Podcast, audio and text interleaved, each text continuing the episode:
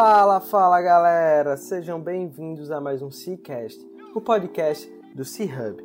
Eu sou Guilherme Oliveira, fundador e CEO do C-Hub Coworking, e estamos aqui em mais um episódio do nosso podcast. Nós acreditamos que um ecossistema conectado, ativo e forte é o caminho para construirmos um ambiente de negócio que todo empreendedor deseja estar inserido. Compartilhando informações e experiências, esperamos estar ajudando a todos que estão nessa missão conosco. E toda semana trazemos aqui um empreendedor que está disposto a colaborar conosco nessa missão. Antes de darmos start à nossa entrevista, gostaria de fazer um pedido. Para nos ajudar a levar esse conteúdo e outros para mais e mais pessoas, tira um print da tela do seu celular e compartilhe nas suas redes sociais. E não esquece de marcar arroba Isso vai ajudar a gente demais a chegar no ouvido de mais e mais pessoas. Simbora para mais um episódio.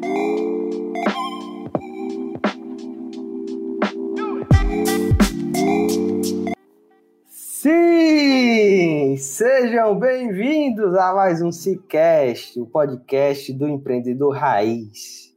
Aqui estamos no início da segunda temporada. Sim, acabou a temporada especial, onde a gente trouxe para vocês cinco episódios falando de como fazer alguma coisa. Foram trocas sensacionais, eu tenho certeza disso. E agora voltamos para o nosso modelo tradicional, onde a gente vai trazer aqui empreendedores e empreendedoras fantásticos para falar sobre diversos assuntos. E hoje a gente vai falar sobre travel tax e tendências desse mercado. Eu trago aqui um cara que já participou de um Cicast, então ele é a segunda pessoa que volta aqui, é o Leandro Xavier. Como é que você está, meu amigo? Fala galera, tudo bem? Tudo ótimo, Gui. Prazer estar aqui, um prazer conversar com você e falar um pouquinho sobre esse tema que eu sou tão apaixonado. Mestre, muito feliz de ter você aqui. Assim, quem não ouviu ainda o episódio com o Leandro, vai lá atrás, escuta. Foi bem legal, foi um episódio diferente. Sempre que eu encontro esse cara, a gente faz uma coisa fora da tendência, né? Então. Exatamente. Cara, eu queria saber, assim, as pessoas que não te conhecem, vai lá no primeiro episódio, tá certo? Então, a gente vai fazer um pouco diferente. E hoje você está numa posição diferente da última vez que a gente conversou no Cicast. Hoje você está trabalhando na Live, é fundador da Live, né? Então você entrou numa posição que há um tempo atrás você me disse que não queria entrar, que era aquele papel de dono. Agora você está no outro lado da mesa. Fala um pouquinho para a gente desse novo momento, Leandro, e também conta para a gente como tudo isso começou, né? De passagens da, na Booking, na Oio e agora empreendendo do ramo do turismo. Pois é, cara. Um tempo atrás eu tinha eu tinha esse tal do medo sobre empreender e colocar de fato a minha identidade em um negócio que tivesse o meu DNA. E eu estava muito bem satisfeito sendo um, um excelente funcionário em outra, em outra empresa, em outro ramo. Mas agora eu estou colocando a minha cara a tapa em algo nosso, em algo potiguar, em algo, que, em, em algo da nossa terra, que me traz um, um prazer enorme doar toda essa minha entrega para isso. Falando um pouquinho como você mencionou, Gui, na verdade eu vou um pouquinho atrás, porque eu queria falar sobre meu pai. Meu pai, ele é empresário em Natal há, há mais de 30 anos e ele, sem dúvidas, é a minha maior referência. E sempre o que eu vou fazer, eu penso, putz, o que é que meu pai faria nesse momento?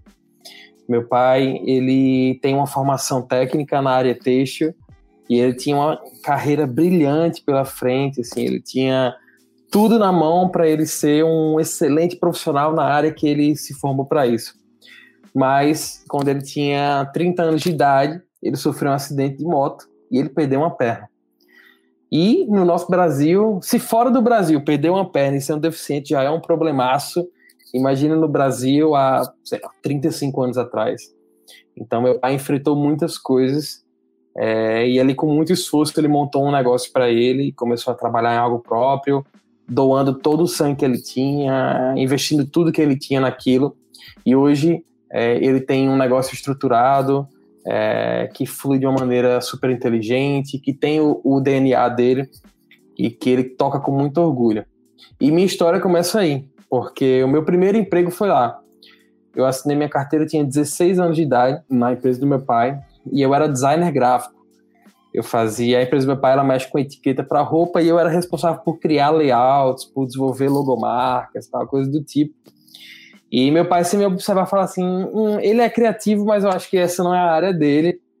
Eu sou uma pessoa que não sou muito bom com essas partes gráficas, mas eu era esforçado e tentava ir atrás e conseguia fazer uma coisa. E aí, nesse período que eu estava com meu pai, ele sempre me influenciou muito a ter um olhar empreendedor, a olhar para as coisas de outra maneira.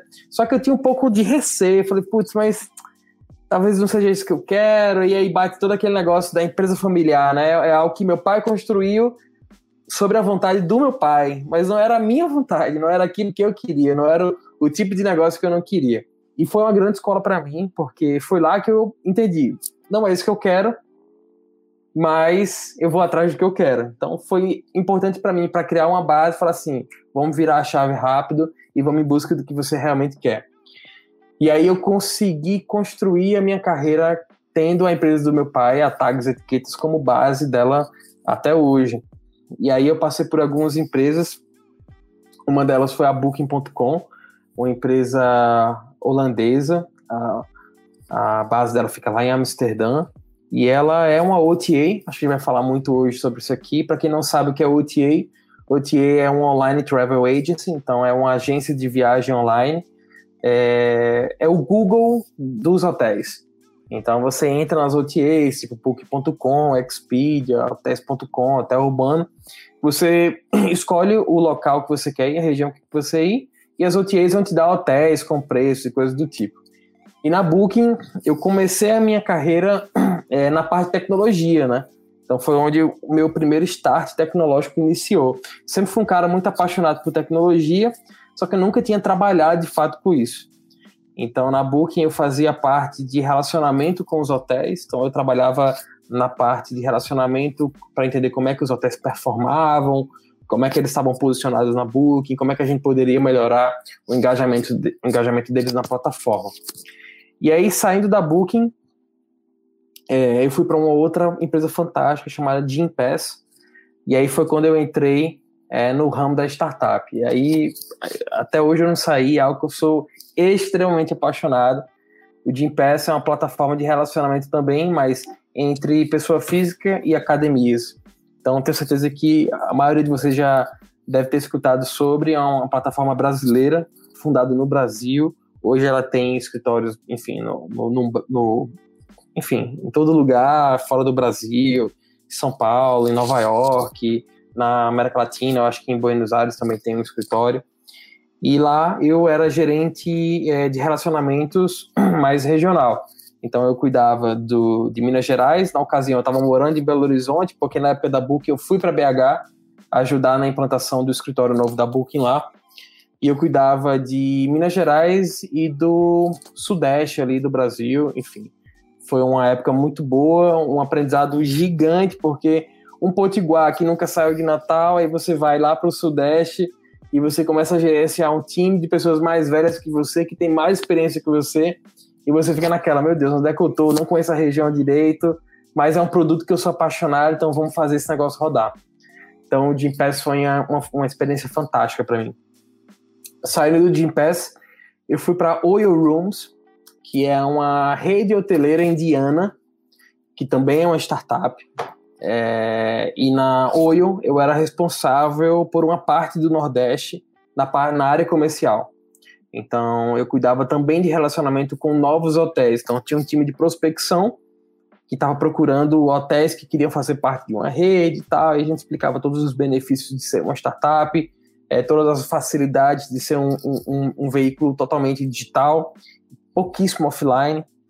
Então era, foi uma experiência muito boa, um aprendizado gigante também, porque eu cheguei no momento na Oi do Brasil que a Oi precisava muito de funcionário e a gente tinha que contratar muita gente, tinha que fazer muita, é, muito recrutamento, muita entrevista, conhecer muitas pessoas, falar muitos sims, falar muitos nãos, e era uma loucura muito grande. Guilherme acompanhou um pouco dessa, dessa fase aqui em Natal, mas foi um momento de aprendizado assim, fantástico para mim. É, tenho excelentes recordações da Oio é, grandes amigos que eu fiz lá também, excelentes profissionais, conheci muita gente, muita gente nova, assim como eu, tenho 28 anos, tinha gente mais nova que eu, é, que já tinha uma carreira assim fantástica, invejável, e eu colava nessas pessoas para entender como é que eu poderia aprender mais. E aí apareceu a Liv na minha vida. A Liv, ela eu conheço, conheci algumas pessoas que estavam montando ali é, o projeto, já tinha um tempo de operação, mas ainda estava nesse processo de construção de marca, é, de criação do produto, de aperfeiçoar o produto, entender como é que ele ia ficar no mercado. E eu cheguei exatamente nesse momento, onde os três sócios me convidaram para fazer parte do projeto e para colocar tudo que eu tinha construído já na minha carreira dentro da Live. A Live é onde hoje eu me dedico 101% do meu dia e do meu tempo. É, coloco todo o meu sangue aqui, entrego o meu DNA e eu tenho a, a possibilidade daqui de construir o DNA da Live junto com o meu. Então é meio que uma conexão é, fisiológica que a gente tem feito aqui. Então a gente vai colocando sangue novo, sangue novo, sangue novo, até criar um novo sangue, uma estrutura correta. E a Live ela é um tipo de gestão inteligente, hoteleira, né? A gente não gosta nem tanto de ser associado com hotel, porque a gente traz um conceito tão novo e tão moderno é, que às vezes hotelaria parece que é algo do passado, algo diferente. Mas a Live basicamente é garantir para um hóspede que ele vai ter uma cama boa, um chuveiro bom, um quarto bom, uma estrutura boa, é, numa região e localização, localização excelente e há um custo-benefício lá em cima. Então ele vai pagar bem para um lugar excelente, é, ele vai ter uma opção de ter uma estrutura onde ele vai poder se relacionar com pessoas é, a gente tem algumas cozinhas compartilhadas, uns empreendimentos, onde o hóspede pode vir, pode fazer sua cozinha, ele acaba tendo contato com alguém e troca uma experiência. É, a gente tem algumas áreas comuns também, onde os hóspedes amam e tiram foto e colocam no Instagram. A gente está nessa também de criar a nossa marca digital, a nossa marca online. Então é um momento muito gostoso. A Liv ela tem pouco mais de um ano de operação e a gente ainda acha que está no início, acho que daqui a 10 anos a gente vai achar que está no início ainda, e daqui a 20 anos a gente ainda vai estar tá no início. Então a gente está nessa rampagem aí excelente e super gostosa, Gui. Massa, cara, legal. E eu acho assim, cara, eu acho que vocês estão no desafio de levantar o sarrafo dos hotéis. Eu acho que hotel nunca vai deixar de existir, só que ele vai ter que ser que nem a Live. E que assim o mercado vai ficar mais gostoso. Exatamente, exatamente. Assim, o que, o, o que a gente observa muito, eu que estou nesse mercado há mais tempo, é que a hotelaria, ela muitas vezes ela se acomoda no tipo de entrega que ela vai fazer para o hóspede. Então, sabe quando você entra num quarto de hotel e às vezes tem um arranjo assim de toalha feito na cama? É legal, é bonito, mas isso já é feito há 20 anos. Às vezes o cara quer entrar no quarto e ele quer, ver, ele quer ter uma TV Smart para poder assistir o Netflix à noite e não ter um arranjo é, de toalhas sobre a cama. É, às vezes o hóspede quer ter, às vezes, uma cozinha no quarto. Ele quer fazer ali um lanche rápido, ele não quer ir para a cozinha compartilhada, ele quer ter a, a, cozinha no próprio quarto. Às vezes o hóspede não quer pagar 200 reais numa diária, ele quer pagar 100 reais numa diária e se sentir confortável. Então, às vezes, ele quer ter uma extensão da sua casa para onde ele vai. Porque o que a gente vê muito também é que o hotel, quando você entra no hotel, nada ali é, pode ser caracterizado como a sua casa. Você se sente muitas vezes enclausurado. Por isso que muitas pessoas migram para apartamentos, para flats. Por exemplo, muita, quando o Airbnb surgiu, muitas pessoas começaram a reservar pelo Airbnb, porque no Airbnb, que é outra tia, ela começou a dar outra cara, outro perfil. Ó, aqui nós temos apartamentos, aqui nós temos flats, aqui não são só hotéis. E é um custo muito similar. Você não iria pagar mais caro para ir para um Airbnb às vezes você paga até mais barato, porque você consegue dividir com um amigo, é, um apartamento que cabe em cinco pessoas, você consegue dividir, enfim. Então, a Live traz essa inovação, ela, a, gente, a gente quer gerar uma experiência para o hóspede, uma experiência customizada e uma experiência que seja uma experiência livre para essa pessoa, entendeu? Muito massa. Cara, e eu vi, estava acompanhando as redes sociais de vocês e vi que vocês têm um modelo de mensalidade. Eu Exatamente. achei isso muito interessante e vocês trazem um novo modelo de negócio, né? Algo que não é comum em outras operações hoteleiras. Exatamente. Assim, basicamente a gente consegue dividir é, o, o, o, tipo de hóspede é, por duração, a grosso modo falando. A gente tem o hóspede short stay, que é o hóspede que fica num pequeno espaço de tempo, fica um, dois, três dias Aí a gente tem o long stay, que geralmente é o cara que ficar 15 dias, 30 dias, dois meses e tal. Então, não é justo que esses dois tipos de hóspedes paguem o mesmo preço. Porque o hóspede vai ficar short stay, fazendo a conta aqui de padeiro, tá? É, ele vai exigir que eu tenha uma troca de cama, eu tenha uma troca de choval, eu tenha uma limpeza no quarto a mais. Então isso gera um custo a mais do que aquele cara que vai ficar 30 dias. Então esse cara que vai ficar mais tempo, ele necessariamente a gente pode abaixar o valor da diária para que a gente tenha um, um valor fixo para ele pagar no mês. Então, são contas que a gente vai fazendo para poder encaixar esse tipo de hóspede no melhor perfil. Nesse caso, sim, é uma novidade, porque a hotelaria ela trata mais como short stay. Então, ali dois, três dias, uma semana. E o long stay fica mais com apartamentos, com flats. Então, é como se a gente tivesse um modelo meio híbrido. Eu consigo atender o cara que quer ficar dois dias, eu consigo atender o cara que quer ficar dois meses. E aí a gente vai adaptando o produto e vendo como é que a gente pode atrair esse cara melhor e gerar para ele a melhor experiência, entendeu? Muito massa. Achei isso aí algo bem legal. E assimila um pouco do nosso modelo de co-work também, né? Que a gente acaba atendendo o cara que passa aqui um ano, dois anos com a gente, como uma pessoa que vai passar uma hora, uma diária, uma semana com a gente. Então, achei uma sacada muito massa de vocês. Você sabe que é, hoje em dia, é, se você não customiza o teu produto, você está fora. É, você, é, é, muito difícil um produto que seja engessado para um tipo de público específico. É, o, o, o, tempo de duração dele vai ser menor. É, você, a gente tem que se adaptar, é tudo muito rápido. É, desde que eu cheguei na Live, a gente já mudou muita coisa. E antes, an, antes de mim, já muita coisa já tinha sido mudada também. E a gente vai mudando, vai evoluindo, vai aperfeiçoando, putz, vai identificando. Ó, a gente tem 80% dos nossos hóspedes são long stay putz, então vamos focar talvez no marketing para esses caras que vão ficar mais tempo. Ah, não, de 100% dos hóspedes, 20% passam 15 dias. Putz, então a gente talvez não tenha um preço diferenciado para quem passa 15 dias. Talvez seja um, um, produto dentro da Live novo que a gente vai criar. Então é analisando dados, sentindo o mercado e aperfeiçoando. Muito massa, muito massa. Leandro, e assim, é, a gente vai falar sobre OTA, como você comentou no início é, tá aqui na nossa pauta, mas falar de Live remete muito à experiência do cliente. É impressionante. Sempre que a gente conversa, você traz isso à tona. E você trabalha na Booking, que os caras levam isso muito a sério. E eu queria saber como é que você tá, tá, vendo, tá vendo isso dentro da Live, quais são as suas estratégias, como é que você trabalha isso internamente com a equipe. Excelente. Cara, é, para mim, talvez há uns três anos atrás, eu pensasse que a experiência do cliente ela fosse quando o cara chegasse aqui, dormisse e no outro dia ele ia fazer um comentário na OTA. Ah, a cama é legal, ah, o quarto não tem uma acústica muito boa, o café da manhã é legal. Cinco estrelas, beleza. Para mim, talvez isso fosse a experiência do cliente. Hoje, eu entendo que a experiência do cliente ela começa quando o cliente está no Google pesquisando um tipo de hospedagem. E aí ele encontra a página da Live. E aí ele vê que o meu site abraça a necessidade dele. E aí ele entra em contato com o time de reservas. E o time de reservas abraça a necessidade dele. E o time de reservas tem uma, uma linguagem com ele que é uma linguagem pessoal.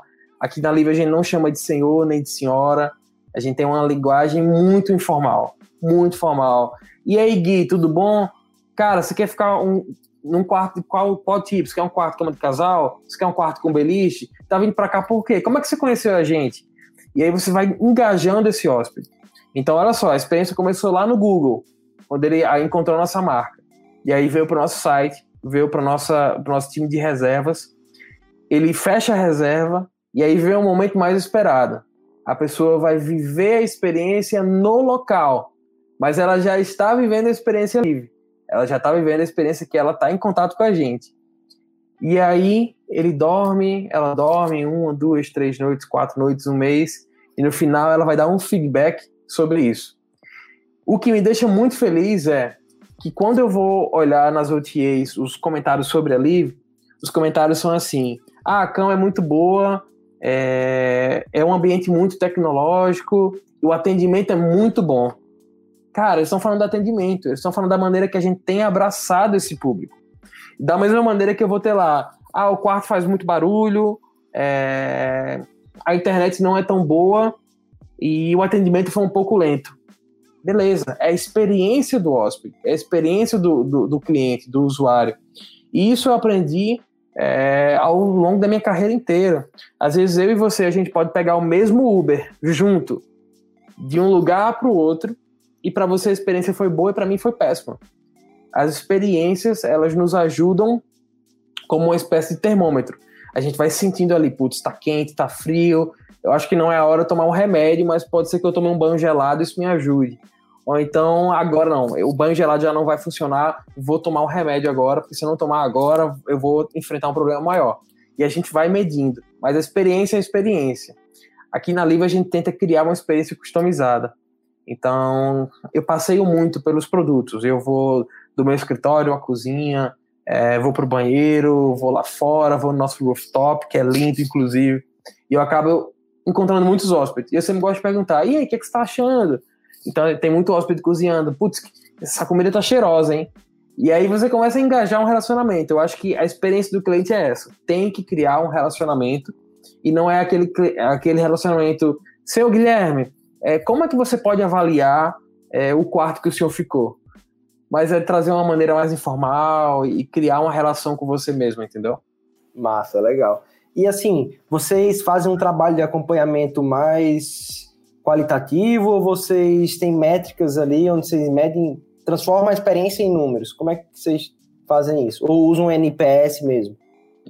A gente faz as duas maneiras. Eu acho que o principal é o próprio feeling da pessoa que está em contato, né? Então a gente tem um time de reservas aqui que a gente chama um time de concierges digitais.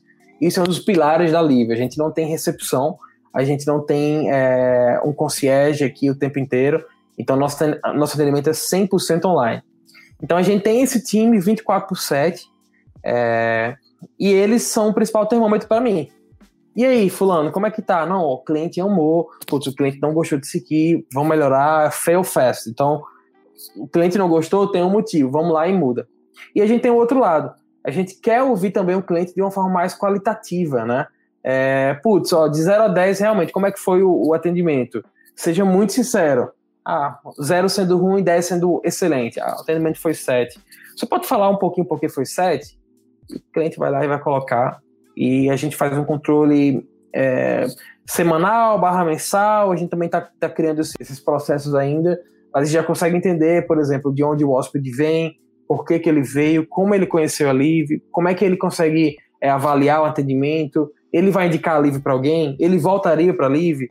É, ele acha o Instagram da Live legal e a gente vai entendendo mais como é que tem sido a experiência, entendeu? Do hóspede. Massa, massa. Muito legal, cara. E agora entrando numa outra pauta, queria falar sobre OTAs, né? As agências digitais. Assim, quando você vê o impacto de uma booking né, dentro do, do mercado de hotelaria, você, putz, é um dos principais canais de aquisição de clientes de muitas pousadas e hotéis. Eu queria saber como é que você vê esse canal de aquisição pra, para os hotéis e a sua opinião a respeito de. Você vê isso como algo perigoso? Você vê isso como um parceiro estratégico? Como é, como é que é o relacionamento da Live e a tua opinião a respeito das OTAs do mercado? Cara, isso é um, é um ponto que eu amo falar, porque eu passei um bom tempo do lado da Booking e eu tinha contato com os hotéis para falar, olha, a gente quer vocês e vocês precisam da gente. E eu vendia isso como uma lavagem cerebral na minha cabeça. E, rapaz, será que eu estou vendendo certo? Mas vou vender, é meu trabalho, eu tenho que entregar. E hoje eu estou do outro lado e eu percebo que é verdade, cara. A gente precisa desses canais. A gente precisa das OTAs. Por quê? Cara, esses caras estão no mercado há 20 anos, 25 anos. Eles já construíram identidade online eles têm uma base de, de clientes gigantes, globais. Eles vão onde eu não consigo chegar. Eu preciso deles, eles são um braço importantíssimo. Então, é, a Liv está no processo de criação de marca. Então, você sabe que digitalmente, ainda mais, você criar uma marca é um trabalho de formiguinha. Você, você investe aqui, investe ali, contrata isso, adiciona isso, muda isso, e você vai crescendo nesse gráfico. Quando você está lá em cima, para você cair é muito rápido. E a, a, reconstrução ela é tão lenta quanto a primeira. Então, esse trabalho tem que ser muito constante. Você vai fazendo energia constante até crescer, crescer, crescer, crescer. E aí, putz, eu já tenho uma marca. Já tenho uma marca no mercado, regionalmente sou conhecido, os jovens me conhecem, as pessoas, me, as pessoas mais velhas me conhecem, o público me conhece, mas eu vou chutar, 80% dos hóspedes continuam vindo pelas OTAs. Por uma questão de confiança, o cara já é, é, é cliente da Booking há anos, a própria Booking tem, Booking, Expedia, enfim, todas elas têm programas de, de recompensa. Então, quanto mais você se hospeda com elas, é, você vai talvez aumentando sua, o seu volume de desconto em plataformas. Então, assim, eu sou totalmente a favor do relacionamento entre OTAs e é, produtos como hotel, pousada, enfim, apartamentos, motéis, talvez, não sei, mas sou total, totalmente afim é, e pró desse relacionamento. Legal, legal. Tua resposta me surpreendeu, não vou mentir. É, até porque tem um, uma mordidazinha boa, né, nessa operação das OTAs. Exatamente. E, e, aí é um ponto muito delicado, né? Porque você, ah, vocês vão me ouvir agora e vão falar assim, putz, mas ele prefere pagar para Booking, pagar para Expedia, pagar para Airbnb para que eles mandem os hóspedes. E, cara, a gente tem que abraçar o mercado. Eu, eu não vou ser o cara que vai ficar fora disso, porque existe um movimento é, existe uma tendência que as OTAs já criaram. As OTAs, elas são, assim, eu fico muito orgulhoso de ter trabalhado na Booking, porque eu sei do que esses caras passaram para construir uma ideia digital, porque digitalmente tudo é muito fácil, você reserva, você paga e pode ser um, um, um, pode ser um golpe, e você chega lá e não tem um hotel. Então esses caras têm protocolos de segurança altíssimos, esses caras garantem que o hóspede vai ter uma experiência boa, então, eu acho que é um excelente aliado. E aí você vai para a ponta do lápis, vamos, vamos avaliar dinheiro. Obviamente, eu quero ter 100% da minha ocupação direto. Eu não quero ter nenhum, nem, ninguém no meio, eu não quero pagar para uma agência, eu não quero pagar para para Booking, eu não quero pagar para um agente de viagem, eu quero pagar, eu só quero receber. Só que é, eu também não vou ser tolo achar que eu vou lotar o meu hotel sozinho. Não hoje. Então, acredito que. E é uma faca de dois gumes, tá, Gui? Porque você pode pensar assim, putz, mas é, realmente, você tá no começo. No começo é bom ter essa ajuda da OTA. É excelente. Mas o cara que tá lá em cima, o cara que já tem 30 anos de hotelaria, para ele também é muito importante. Então, eu acho que as OTAs, elas sempre vão ser um excelentes aliados nesse sentido, de captação, de cuidado e tudo mais. Legal, legal. E assim, a gente 2020 foi um ano foda pro turismo. Mudou muita coisa, né? assim, acho que muito dono de hotel de pousada enlouqueceu.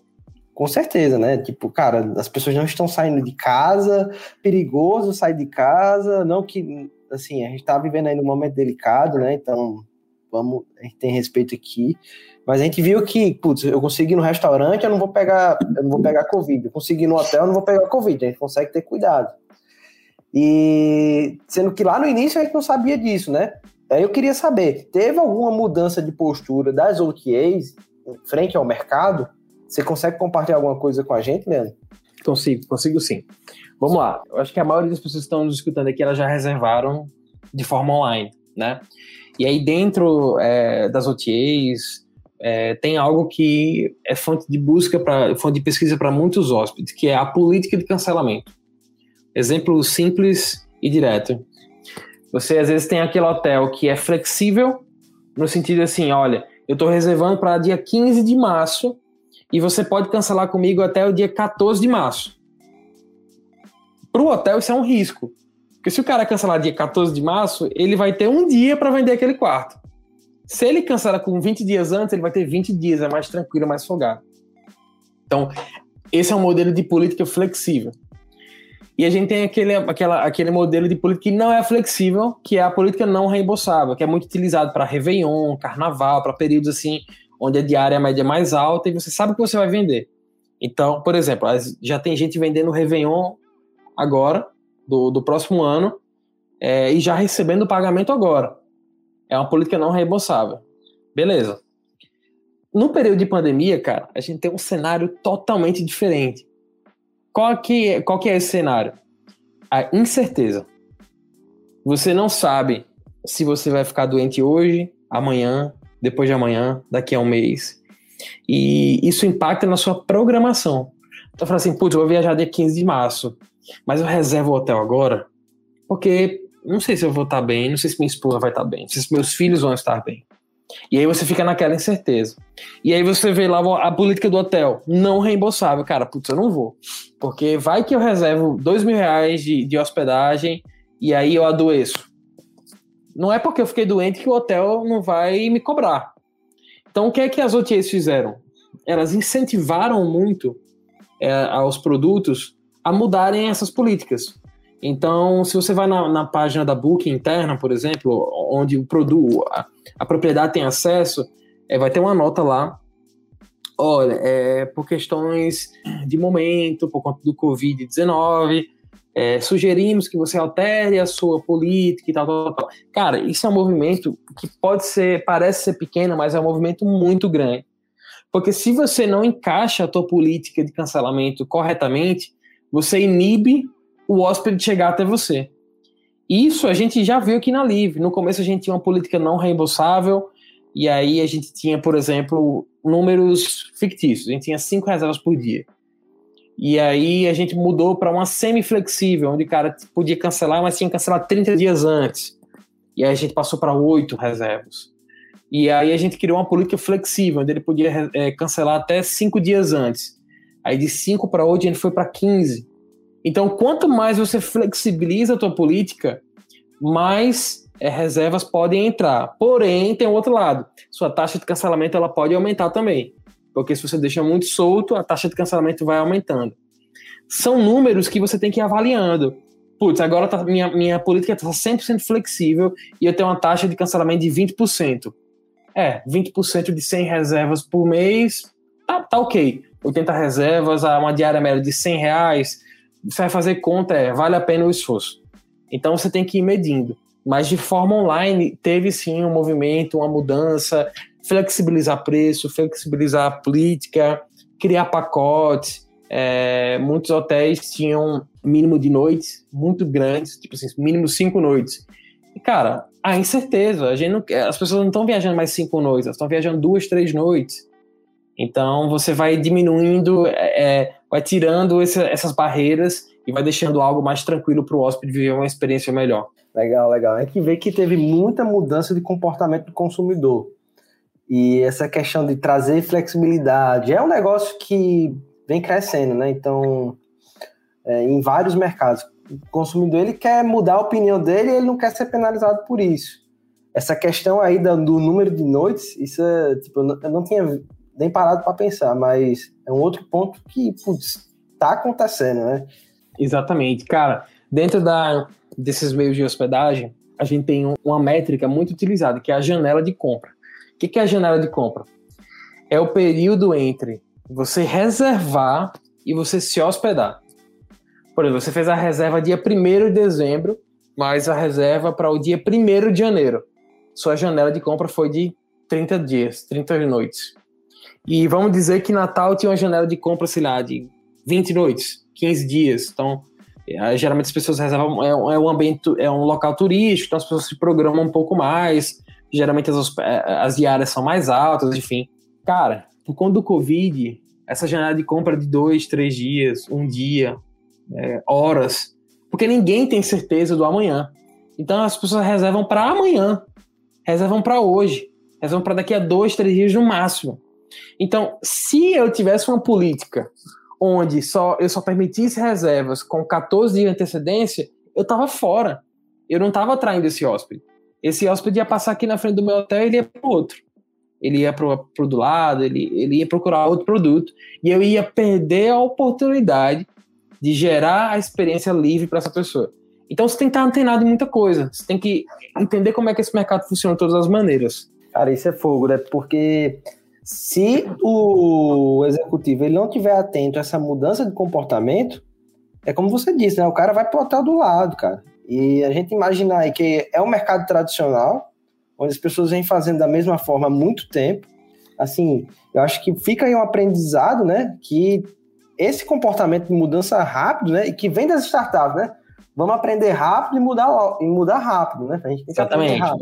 É, o, o, um dos meus sócios aqui sempre fala assim: é, olha, cria o um modelo, testa, mede, continua, evolui ou tira. Então é isso, é o tempo inteiro. Você vai fazendo, você vai testando. Não deu, então coloca outro. Ah, é legal ter refrigerante no quarto? Não é legal, tira. Ah, não, os hóspedes estão pedindo muito, coloca. E você vai medindo. Eu medindo, putz, é muito caro. Eu compro a X reais, eu tenho que vender a 2X. Não, tá muito caro, tem que vender a 1.5x. E você vai medindo, vai medindo. Você só não pode parar de medir. Esse, esse, você também aí, aí, aí no C-Hub, cara, é, essas startups a gente não pode perder tempo em se acomodar. É, tem que estar tá o tempo inteiro incomodado, né? Procurando mudança, procurando melhorar e, e ah, deixar o produto de uma maneira é, mais lapidada sempre. Né? Perfeito, perfeito, é isso mesmo. Eu tenho uma dúvida, cara. Como é que vocês medem LTV do cliente, hein? É, existe uma taxa de recorrência alta, assim, ou, ou isso não é um dado que vocês olham? Tipo, vamos, é só vamos buscar colocar cliente para dentro e, e, ponto. Cara, a, a, gente olha sim, mas o que acontece? É, eu não sei se esse, o tipo de serviço que a gente oferece é, a gente levaria tanto em conta é, esse lifetime certo? É, esse, esse, esse tipo de recorrência. Porque para a gente, no final, Gui, o que importa? Eu tenho um produto que gera experiência. Isso a gente já bateu muito na tecla aqui. E eu tenho, por exemplo, nesse, eu estou aqui no Livro Costeiro, a gente tem 28 quartos aqui. Então eu tenho 20 possi 28 possibilidades diárias de gerar experiência para hóspedes que estão passando aqui na frente da Live, certo? E aí eu tenho, desses 28, talvez, hoje, 12 novos e eu tenho 10 que não conheciam a Live. Estão conhecendo pela primeira vez, estão vendo a primeira, a primeira experiência. Talvez amanhã desses 28, os 10 que vieram, vieram pela primeira vez é, só fiquem 5, só fiquem 4. Então a gente vai medindo isso. Ah, esse cara aqui ele teve tantas hospedagens no mês, tantas hospedagens na semana. E a gente vai vendo esse índice de recorrência do tipo de hóspede que a gente tem, de onde ele vem, por que, que ele veio. Uma das coisas, por exemplo, que eu posso te falar é, por conta da pandemia, criou-se um, um, cenário totalmente engraçado que entra dentro de recorrência. O que, que é? Natal para o Potiguar. Natal para o natalense. O natalense que mora lá na Zona Norte e às vezes não vem muito para Ponta Negra e ele vem conhecer Ponta Negra. E ele quer ficar no lugar legal, no lugar cool, no lugar que ele vai poder pagar. Vai ficar na livre.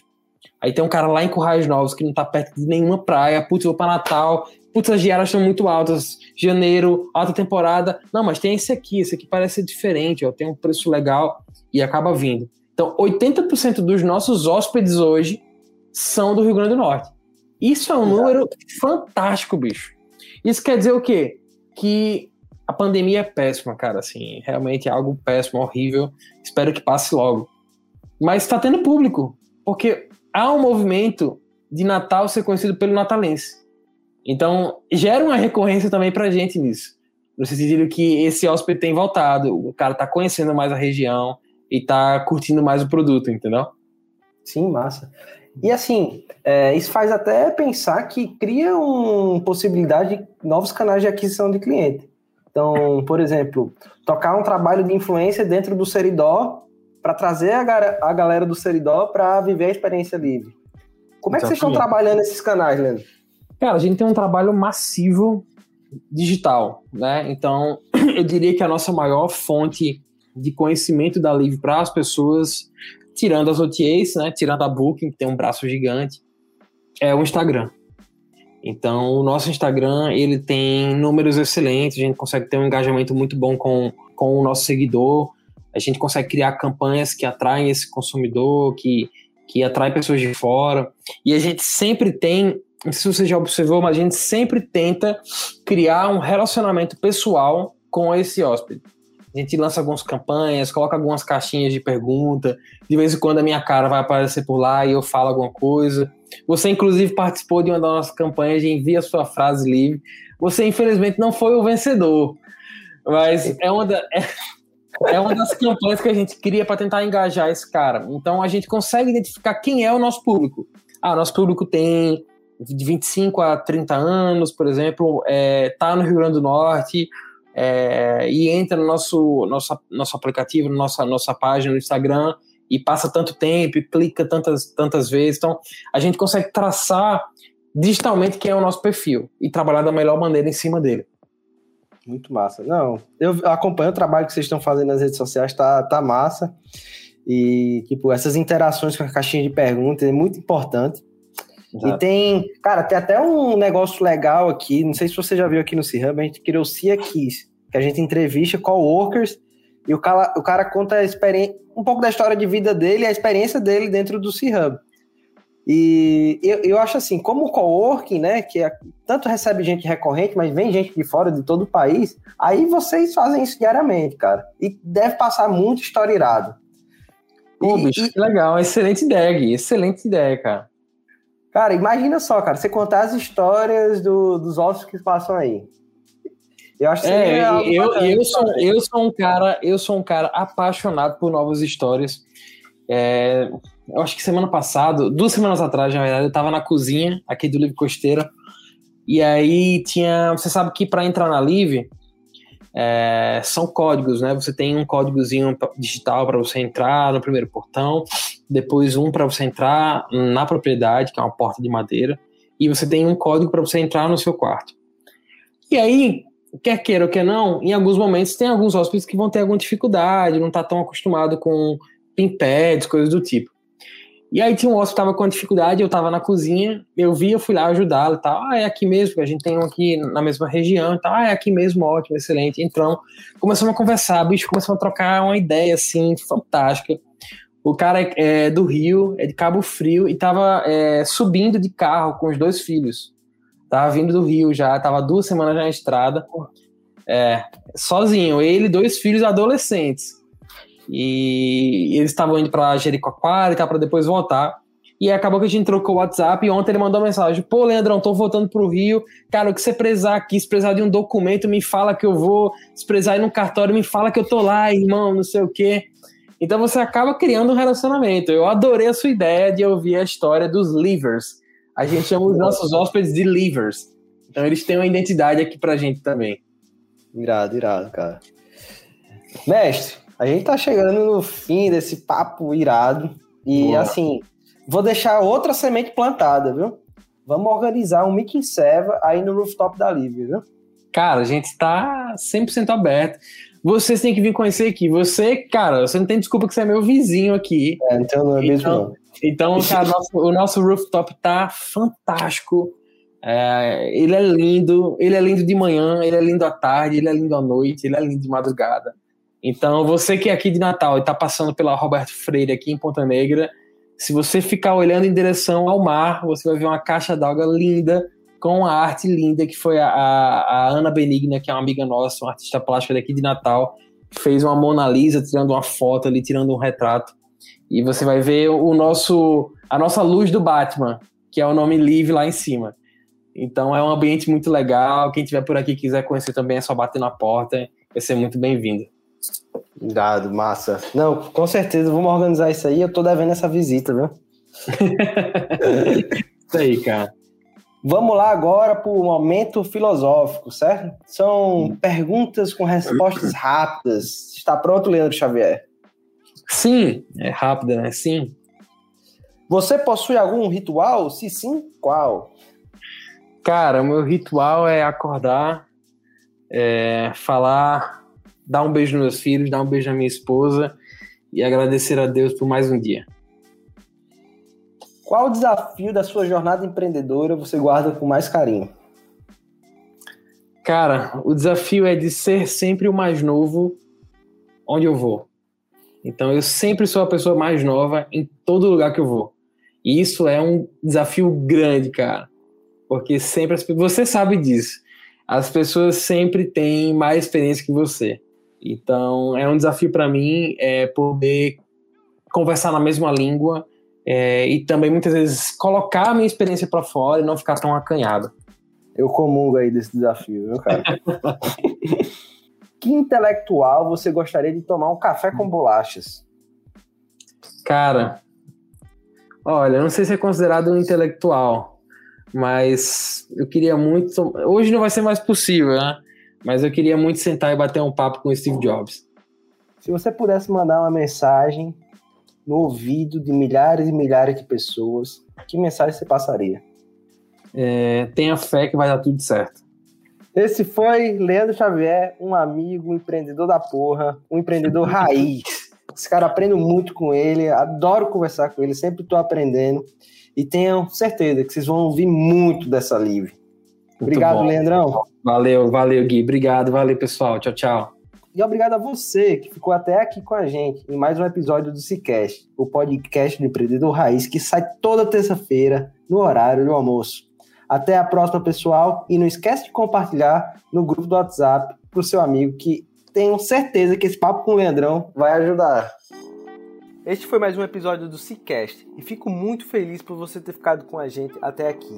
E vou fazer aquele pedido novamente. Se esse conteúdo fez sentido para você, compartilha nas redes sociais, tirando um print da tela do teu celular e não esquece de marcar o Como eu disse no início, isso vai ajudar a gente de uma forma gigante a levar esse conteúdo para mais e mais pessoas. Valeu, galera. Até a próxima semana.